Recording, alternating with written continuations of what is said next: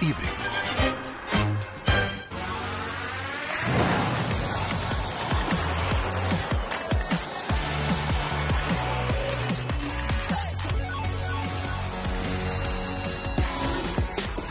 Boa noite, vai começar o Rui Santos em campo. Entramos também numa semana quente de clássico. Teremos eh, um Benfica Futebol Clube do Porto na sexta-feira, mas agora, Rui, vamos pôr os olhos uh, no jogo que terminou há instantes. O Sporting venceu por duas bolas a zero. Uma primeira parte com domínio total uh, dos Leões. Depois Uh, a segunda parte foi um pouco mais difícil. Aliás, o, o Rio Ave tem um golo anulado por fora de jogo, as linhas estavam tiradas, foram 6 centímetros. Mas uh, a história do jogo reparte-se um, reparte um pouco nestes dois universos, digamos. Sim. Muito forte na primeira parte, depois o Rio Ave entrar melhor. Muito boa noite, Não Joaquim. quer dizer que tivesse melhor que o Sporting, mas entrar muito melhor. Claro. Boa noite, Joaquim. Boa noite lá para casa. Não, assim foi. Uh, na verdade, nós assistimos a uma primeira parte em que o Sporting jogou um futebol muito eloquente. É preciso dizer que o Sporting está a jogar um bom futebol. Uh, Percebeu-se isso também neste jogo que o Sporting jogou para a Liga Europa, frente ao Sturm Graz. Uh, e hoje o Sporting colocou em campo aquilo que são talvez as suas principais armas em termos daquilo que é volume de jogo ofensivo, uma dinâmica superior sem jogar com a sua referência principal de ataque, que é o Iócaras. Eu acho que essa, essa é a nota principal, que é, mesmo não tendo Iócaras no ataque, porque o Iócaras uh, transmite uma dinâmica de facto superior, uma grande agressividade, uh, um, um, uma linha avançada realmente muito dinâmica, sem o sueco, a grande, o grande ponto de interrogação era saber se o Paulinho Uh, iria continuar a faturar. Correspondeu. Marcou, aliás, Fez... ele é já o melhor marcador É o melhor marcador da, da Liga. Do Sporting. Uh, do Sporting e da Liga em, em, em igualdade de, de golos. Uh, e, mas também é verdade que o Sporting sem Jóqueres e com Paulinho realizou-se muito bem, até porque o Edwards jogou sobre o lado direito, o Pedro Gonçalves um pouco mais sobre o lado esquerdo com uh, movimentações muito para a zona do ponta de lança, para a zona do Paulinho. Uh, e o Sporting esteve muito bem na, na, primeira parte, muito solto, muito alegre, um futebol de facto de, de, qualidade. E, portanto, eu acho que o Sporting está a fazer um bom começo de campeonato. Rui, lidera o campeonato, é preciso ver, lidera o campeonato hoje em função dos dois golos marcados. E apesar de ter o mesmo número de pontos, a verdade é que a diferença de golos é superior àquela que tem o Futebol Clube Porto. E, portanto, o Sporting está na frente do campeonato neste momento. E eu acho que merece em função do futebol que tem uh, apresentado. Uh, e o Paulinho, de facto, é neste momento uma referência diferente daquela que vinha sendo no passado. Já tantos golos uh, esta temporada, com seis jornadas, do que marcou o ano passado. O ano passado. E, portanto, isso tem muito a ver também com os níveis de confiança. Quando um ponta de lança perde os níveis, os, os níveis de confiança, naturalmente que uh, fica tudo mais difícil. Este, este ano, com a, a mudança de movimentação, mas sobretudo com a mudança imposta por aquilo que são as características uh, de Jóqueres, uh, o Sporting melhorou, melhorou muito e está, está diferente. Eu diria. Então, que uh, nota é que damos ao Paulinho? E, portanto, a nota para o Paulinho é uma nota de uh, 13,5 uh, valores uh, esta, esta noite, mas apenas porque o Rio Ave também não foi uma equipa muito agressiva. O Rio Ave não foi uma equipa que colocou muitos problemas ao Sporting. Aquilo que tu dizias inicialmente é verdade. O Rio Ave, na segunda parte, em face daquilo que foi a desaceleração do Sporting, apareceu um bocadinho mais ativo sobre o meio campo do, do Sporting, mas o Sporting é um jogo controlado e fez uma gestão, uh, enfim, uh, natural uh, em função dessa, dessa supremacia. Também aqui, já agora, Rui, sublinhar a atuação do Yoland, um dos novos reforços do, do Sporting, dá-lhe consistência uh, ao, ao meio-campo. Que nota é que dás? Olha, uh, para, para o Yulmand, nota 13,5 também, uh, pela importância que tem nesta equipa do Sporting. A entrada dele foi muito importante em termos de estabilização daquilo que é a ligação entre o meio campo e o, e o ataque. E o Yulman não é exatamente aquele jogador que nós no, normalmente falamos do número 6, do 6, aquele 6 físico, característico, posicional. É um jogador que gosta de ir à frente. É um jogador que, neste caso concreto, em relação ao Morita, muitas vezes joga paralelamente ao Morita. quando um vai, o outro fica, e esses movimentos estão a ser muito bem coordenados. Aliás, o meio campo hoje, em termos de rendimento, o meio campo do Sporting esteve muito bem. Também queria salientar, uh, mesmo sublinhando que o, o Rio Ave não foi uma equipa muito agressiva nos últimos 30 metros, o Diomando e o Coates e o, o, o Gonçalo Inácio, que o Ruben Amorim não mexe. Ele, ele, percebe que ali está. São os mosqueteiros. São, são, de facto, pilares muito importantes em termos da estrutura, da solidez da equipa do Sporting. Estiveram uh, os três uh, muito bem. E, uh, Também há, e o Edwards. O Edwards, porque o Edwards está na história dos dois golos. Ele marca um golo, muito interessante o golo. Muito interessante, de grande inteligência. Grande inteligência, e apesar de não, não ser ele que que faz a assistência para o gol do Paulinho, ele está uh, no lance do gol. É sem dúvida, sem dúvida, sem dúvida. E, portanto, o, o Edwards, que tem aqui uma concorrência fortíssima, a partir do momento em que Pedro Gonçalves, Iocares e Paulinho e os dois jogadores mais eh, na frente a faturar, fica muito difícil encontrar lugar para o Edwards. E, portanto, numa época longa, e com esta gestão que o Ruben Amorim vai ter que acabar por fazer, eh, naturalmente que o Edwards tem que aproveitar estas oportunidades e aproveitou muito bem. Em, em seu benefício, mas também em benefício uh, do próprio Sporting. Nota 14 para, para o Edwards, exatamente pelas razões. Alta. Nota mais alta porque eu penso que ele, ele, foi de facto muito, muito mexido, muito importante em termos dos movimentos que o Sporting fez nos últimos 30 metros, uh, não apenas pelo gol que marcou, pela assistência também ou pelo envolvimento que teve uh, no golo de, de Paulinho. E, portanto, nesse, nesse sentido, nós estamos perante aqui uma equipa que tem aqui várias soluções. acho que o Nuno Santos também teve uma noite interessante. Uh, e, o, e o Ruben Amorim aproveitou para fazer uma coisa que tem que fazer numa época longa, que é, uh, no fundo, uh, rodar, rodar a equipa. A grande questão aqui é saber se este plantel tem, de facto, eh, valor suficiente para, rodando, não perder eh, qualidade.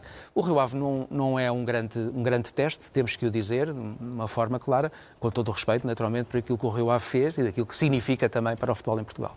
Uh, Rui, nós temos, vamos aqui abrir uma janela do caso, mas antes era interessante reforçar que estamos a fazer uma pergunta aos nossos telespectadores qual o árbitro que gostaria eh, de ver apitar o Benfica Futebol Clube Porto? É sempre um tema polémico e damos várias eh, hipóteses. Artur Soares Dias, João Pinheiro, Luís Godinho ou até uh, um estrangeiro.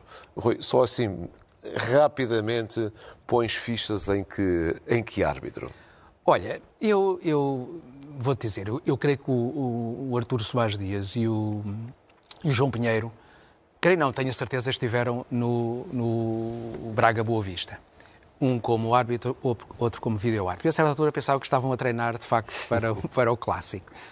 E, e, não me admiraria nada que o João Pinheiro pudesse aparecer como árbitro e o, e o Artur Soares Dias como vídeo-árbitro, trocando uhum. aquilo que aconteceu uh, em Braga. E até em função daquilo que foi o próprio jogo, e, e temos, aliás, uma nota uh, para sublinhar relativamente ao jogo do Braga Boa Vista e também no, em termos de arbitragem. Em todo o caso, eu, tu sabes que eu tenho esta ideia de. Para estrangeiro. Eu, eu, para mim, estes jogos eh, são para com árbitros estrangeiros, em função de todas as razões que nós já E os espanhóis, os espanhóis eh, já estão a reclamar também árbitros portugueses na, na, Liga. Pronto, e portanto significa que, se calhar, esta circulação de árbitros pelas várias ligas, tirando os casos em que estão consolidadas e que a credibilidade é indiscutível, tirando esses casos, eu acho que, e para situações de emergência, como eu julgo que é o, que é o nosso caso, acho que os árbitros estrangeiros seriam bem-vindos para, pelo menos, diminuir aquela suspeição que existe há muitos anos no futebol em Portugal. Agora sim, vamos abrir a janela do caso aqui no Rui Santos em Campo.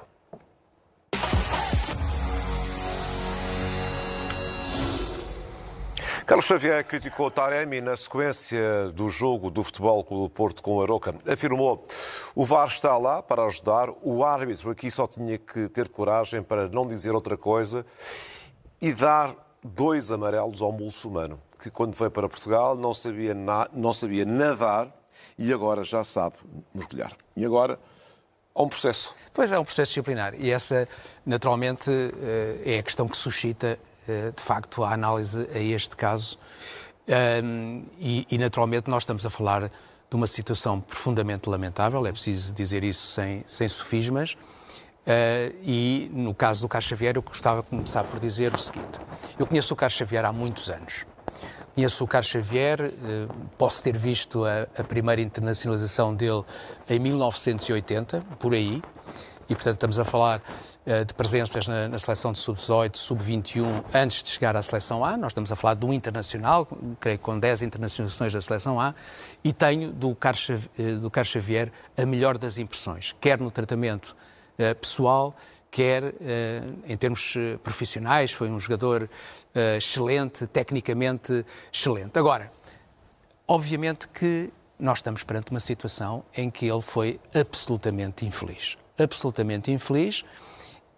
E considerando isso, não posso deixar de lhe dar uma nota extremamente negativa, uma nota 5 para o, o Carlos Xavier, que, eh, na verdade, está na origem eh, disto tudo. Polémica. E, portanto... Foi, foi, um comentário na, na, Sporting TV? Na Sporting TV e, portanto, eh, e, e, naturalmente que os, os regulamentos relativamente a essa matéria... É que o Sporting pode ter um castigo. É. Pode ter que suportar Porque, um castigo. Não, e, e pode, e o, o Estado de Alvalade pode ficar é interditado, no mínimo, dois jogos e, aliás, uh, pode, pode ir até cinco jogos. E nós estamos a falar do artigo 113, que tem a ver com comportamentos discriminatórios, que diz que o clube que promova com cinto hoteler a exibição de faixas, não foi o caso, o cântico de slogans racistas também não foi o caso, ou, em geral, quaisquer comportamentos que atentem contra a dignidade humana em função da raça, língua, religião, uh, origem étnica, género ou orientação sexual é punido com a sanção de realização de jogos à porta fechada, a fixar entre o mínimo de dois e o máximo de cinco jogos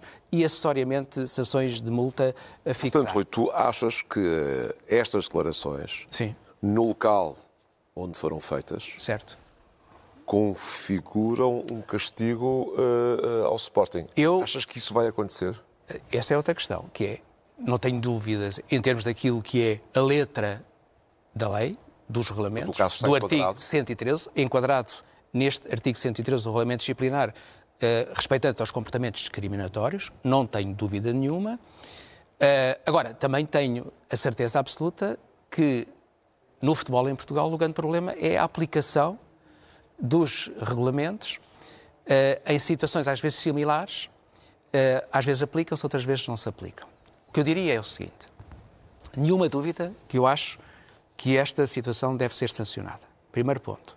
Segundo, tenha noção de que outras situações similares, estamos a falar de comentários feitos em canal de clube, uhum. uh, e portanto eu não sou um, um residente dessas, dessas, uh, dessas estações, mas até por razões, enfim, de interesse pessoal e de ser visado em algumas, em algumas situações, já tive conhecimento de coisas super graves e não vi, da parte de, de ninguém, um, a, a, preocupação de se fazer prevalecer aquilo que são as, os, os artigos resultantes do. E, portanto, o que eu queria dizer é que deve acontecer, em função daquilo que é a lei, a letra da lei. Agora, se acontecer, eu pergunto como é que é possível por razões idênticas ou similares, uh, os, determinados estádios não terem sido interditados até pelo máximo que a pena comporta. Já, já aqui eh, pontuaste e classificaste eh, na nossa escala o Carlos Xavier Sim. com uma nota baixa, 5. 5. E que nota é que dás ao Taremi? Eu dou 10 ao Taremi por uma razão. O Taremi, relativamente a esta matéria, foi o visado. E tendo sido o visado, podia ter tido vários comportamentos. O comportamento dele foi: ok, eu poderia uh, responder, fui solicitado, foi-me perguntado se eu queria responder, e, eu, e, ele disse: não, eu não quero responder porque isto, enfim, uh, mas isto tem a ver naturalmente com uh, questões relacionadas com, com, enfim, a religião, a raça, e, portanto, se houver alguém que queira dizer alguma coisa, deve ser a minha federação. E a federação tomou uh, a posição que achou que devia tomar. O Futebol Clube Porto imediatamente também tomou uma posição de proteção e de defesa uh, de Taremi, que neste caso concreto merece defesa, é preciso dizer isso, merece defesa, e por isso, uh, sendo certo que estas palavras de Carlos Xavier dirigidas a Taremi têm o fundamento uh, mais na área, digamos, do jogo, não é? Isso não invalida a gravidade da pronúncia do, do, do Carlos Xavier. E, portanto, nota 10 para o Taremi. E já agora, se nós eh, tivermos em conta, na análise deste caso, o comportamento dos dois líderes do, dos clubes, eh, do, do, Futebol Clube do Porto e do Sporting, começando por Pinto da Costa. Pinto da Costa, vamos ver.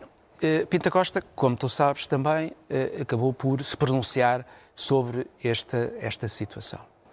Uh, e o que eu digo é que Pinto da Costa é provavelmente o maior responsável de tudo o que tem a ver com a caracterização, a divisão que está estabelecida entre adeptos, no caso vertente do Futebol Clube do Porto, e adeptos e clubes denominados de Lisboa.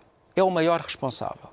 E eu, portanto, eu não posso, de maneira nenhuma, olhar para este caso sem perceber que muitas das coisas que são imputadas, e bem, a um comentador de um canal de, de, de, de, de clube, uh, com uma crítica legítima a um seu comentador, Carlos Xavier, eu não posso esquecer aquilo que acontece quase semanalmente e com uh, muita proficiência uh, no canal de televisão do Futebol Clube do Porto. Eu não posso esquecer. E não vi Jorge Nuno Pinto Costa nenhuma vez criticar aquilo que aconteceu em sede televisiva do canal do Futebol Clube do Porto, eh, como não o vi durante estes anos todos a utilizar uma narrativa de aliviar, digamos, tensões, de utilizar um discurso inclusivo e não de, de, divisionista. E, portanto, eu, nesse sentido, eu considero que Jorge Nuno Pinto Costa, em relação a esta matéria, é um dos grandes responsáveis pela guerra norte-sul, se não o maior. Nota. Nota 5. Nota 5 para ele. Para, para o outro presidente, para Frederico O outro Varandas. presidente, o que acontece é que uh, Frederico Varandas uh, tam, também se pronunciou sobre esta matéria uh, e fez lembrar, disse uma coisa que, não, que o Sporting não se pode rever, naturalmente no comentário feito pelo Carlos Xavier na Sporting TV, criticou, portanto, acabou por se afastar completamente daquela linha de raciocínio, mas lembra, uma vez que estamos já em sete disciplinar, estamos com um processo disciplinar e estamos perante a possibilidade do Sporting ficar com o seu estádio interditado, naturalmente que fez recordar aquilo que tem sido uma narrativa constante, anos e anos e anos, em que os adeptos, uh, dirigentes, Uh, outros agentes esportivos ligados a clubes de Lisboa, nomeadamente ao Sporting e ao Benfica, são tratados de moros. E o que é que aconteceu nessas circunstâncias? Que eu me lembro nunca aconteceu nada. E, portanto, aqui a grande questão é como é que o Conselho de Disciplina vai olhar para este caso? Vai olhar para este caso um, ehm, fazendo a interpretação daquilo que foi o comentário que eu considero infeliz de, de Carlos Xavier, uh, vai um, ehm, não valorizar essas palavras, como não valorizou noutros momentos, o que é que vai fazer?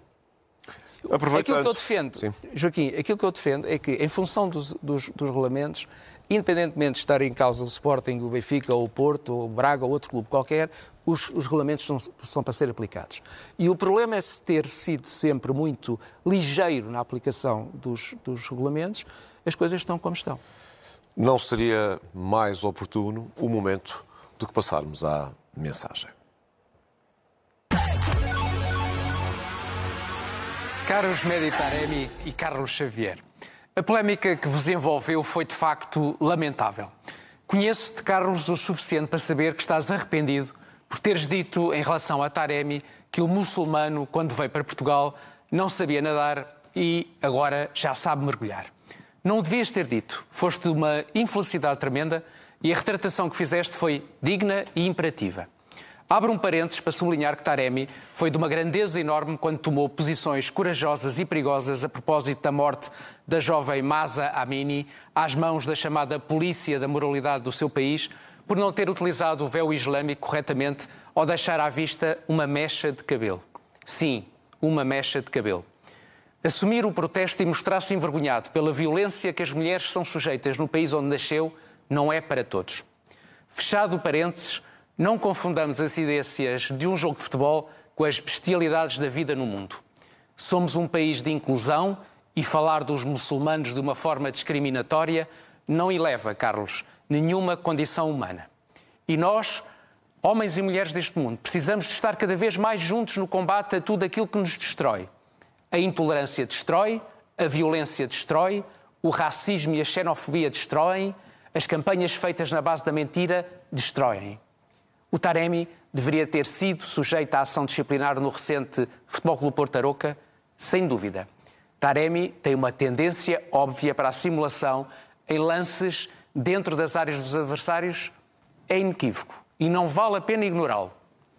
Caro Carlos, tu és apenas uma gota d'água no oceano de indignidades que, não generalizemos, algumas das nossas televisões transmitem todos os dias e quase sempre à mesma hora para criar vício. As de clube e aquelas que exploram até ao tutano os debates picados entre protagonistas de clubes diferentes, sejam eles ou não ex-jogadores ou ex-treinadores, agora, e isso ainda é mais grave, galvanizados por jornalistas diretores. Tu foste, Carlos, protagonista pela negativa na Sporting TV e os regulamentos prevêem sanções nesses enquadramentos. A questão é muito mais profunda e em vários planos. Desde logo, no âmbito dos canais televisivos de clube, aqueles que ora te criticam são os mesmos que já protagonizaram situações ainda mais graves.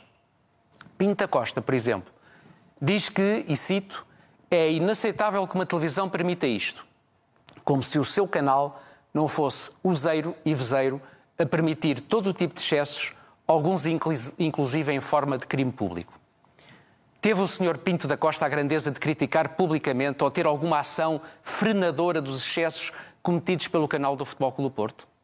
Se o Sr. Pinto da Costa tivesse ao longo da sua história a capacidade de fazer autocrítica em relação a excessos que ele próprio cometeu, achando muita piada àqueles que designam de moros os que residem ou são naturais de Lisboa, ainda seria razoável alguma condescendência. Mas estamos a falar do principal instigador. Estamos a falar do principal patrocinador da estúpida guerra Norte-Sul. E nesse aspecto, o presidente do Sporting, Frederico Varandas, reconhecendo a postura infeliz de Carlos Xavier e deixando claro que o Clube de Alvalade não se revê nesse tipo de comentários, tem muita razão ao dizer que durante anos houve gente a tratar as pessoas de Lisboa como moros num discurso divisionista, discriminatório e xenófobo a alimentar a divisão, apontando para a ausência de consequências. Sim, este incidente cai na alçada disciplinar, mas não existe registro do presidente do Futebol Clube Porto ter sido castigado por apelidar os lisboetas de mouros. Os mouros, ou papões de Lisboa, são uma espécie de hologramas cujos feixes de luz serviram para cegar a realidade. Não existem. Haja um pouco de decoro e de vergonha. E em relação a ti, Taremi, só te recomendo uma coisa. Mantém a tua postura de homem crítico e joga a bola, como tão bem sabes fazer. E deixa de simular. Estamos fartos de simuladores, dentro e fora do campo. E estamos fartos de todos aqueles que passam a vida a achar que somos todos parvos. Os do Norte, os do Sul, os do Porto e os de Lisboa. O Porto e Lisboa são muito mais do que isto. E o país tem uma dimensão superior que precisa de saber reagir perante primitivas estratégias divisionistas. Vamos fazer um movimento nacional de inclusão? Oi, é semana de clássico. Semana de clássico. Um Benfica Futebol Clube do Porto. É. Depois da Supertaça, reencontram-se estes dois grandes do futebol português. Há aqui dois problemas nas equipas, Di Maria e Pep, veteranos, eh, com algumas mazelas físicas. Achas que vão jogar? Um, em relação a Di Maria, não tenho dúvidas. Aliás, isso já foi dito pelo Roger Schmidt. Em relação ao Pep, eu penso que sim. Quer dizer, eu acredito que sim.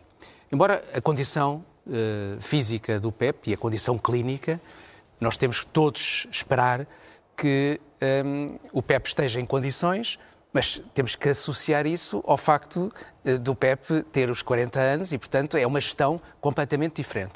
A propósito disso, dizer que o Sérgio Conceição, relativamente a este episódio com o Nelson Puga, uh, acabou por dar uma reprimenda pública no médico, no médico do Futebol Clube do Porto que aliás já não se sentou no, no banco neste, neste último jogo.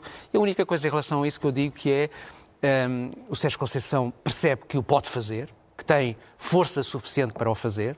Desqualificar um médico em público é uma coisa, em princípio, seria complicada, mas ele tem, tem, essa, tem essa força. O que eu, a única coisa que eu digo é que não é saudável, não é bom para a instituição Futebol Clube Porto que isto aconteça publicamente. Devia ser um, um assunto tratado uhum. internamente. em relação ao, ao, ao Di Maria, o Di Maria é aquele hamster, eu, eu disse no outro dia que ele tem que ser tratado como um hamster, com todo o cuidado, porque na verdade é um jogador que também cuja condição eh, física tem que ser eh, gerida, é um jogador demasiadamente importante e portanto tem que ser muito bem gerido e portanto nesse sentido também vai ser muito interessante verificar qual vai ser a resposta do ponto de vista tático do Futebol Clube Porto em relação do Sérgio Conceição em relação ao Di Maria. Até porque há aqui uma uma questão muito interessante.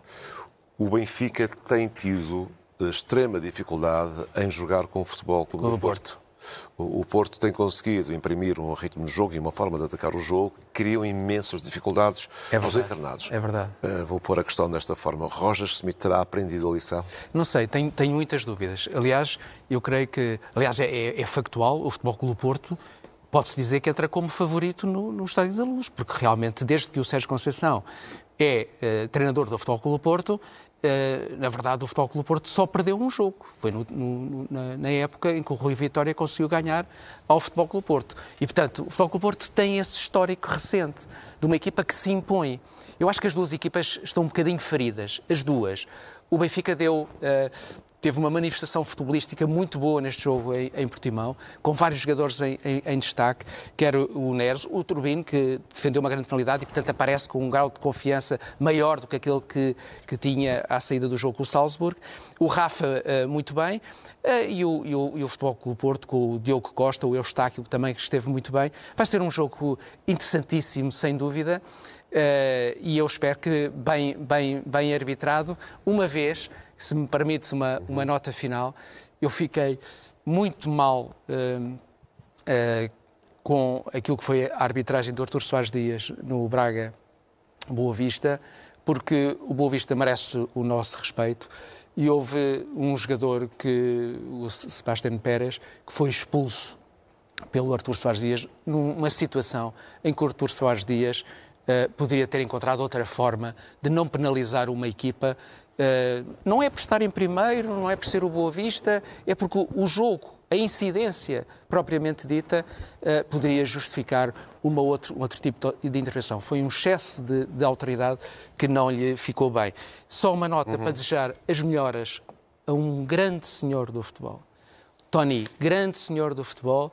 Espero que ele amanhã saia do hospital, que saia, enfim, com a pujança necessária para estar connosco, porque merece e isto para associar àquilo que foram uh, aqueles três veteranos que foram também homenageados no Sinking Football, o Manuel Fernandes, o António Oliveira e o António Simões. O futebol também é memória. É verdade. E, e um essas grande pessoas abraço. fazem parte da nossa história e das nossas também é uma, melhores pessoa memórias. quem eu, Excelente. que eu estimo muito. Excelente. Aliás, todos eles que tu agora Todos, uh, todos, enumeraste. Um grande abraço para, para o Tony e rápidas melhoras, Tony precisamos de ti aqui ao nosso lado. Vamos fechar este Rui Santos em campo. Ana Sofia Cardoso segue a emissão da CNN. Boa noite.